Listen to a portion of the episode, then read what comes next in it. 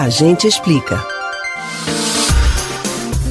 O calendário de pagamento do PIS/PASEP foi divulgado e já tem gente contando com essa forcinha no orçamento. O nosso ouvinte Gilberto Gomes, de Jardim Prazeres, em Jaboatão dos Guararapes, tem uma dúvida sobre o assunto.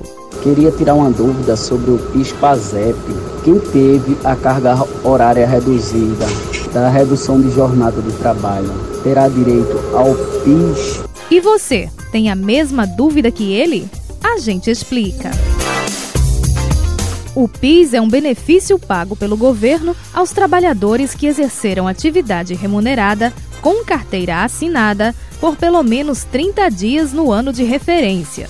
Os pagamentos que vão começar em fevereiro de 2022 são relacionados ao ano base 2020.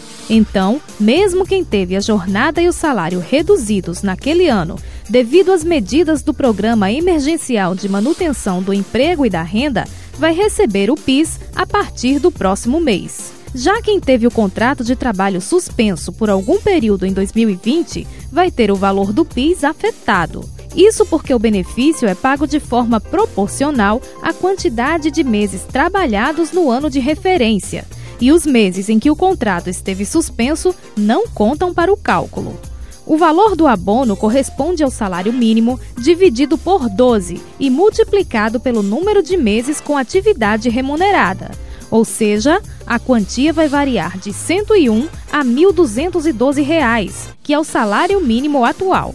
Para ter direito, o trabalhador precisa estar inscrito no PIS há pelo menos cinco anos. E a remuneração média dele no ano base deve ser de até dois salários mínimos mensais. Também é indispensável que o empregador declare esses dados na Relação Anual de Informações Sociais, conhecida como RAIS.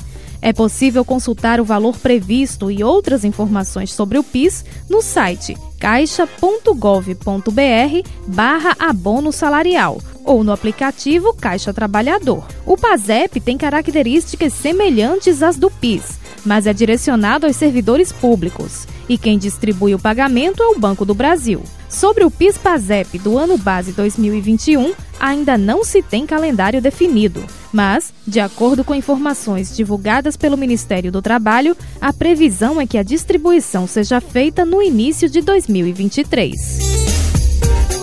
Você pode ouvir novamente o conteúdo desse ou outros A Gente Explica no site da Rádio Jornal ou nos principais aplicativos de podcast: Spotify, Deezer, Google e Apple Podcasts. Betânia Ribeiro para o Rádio Livre.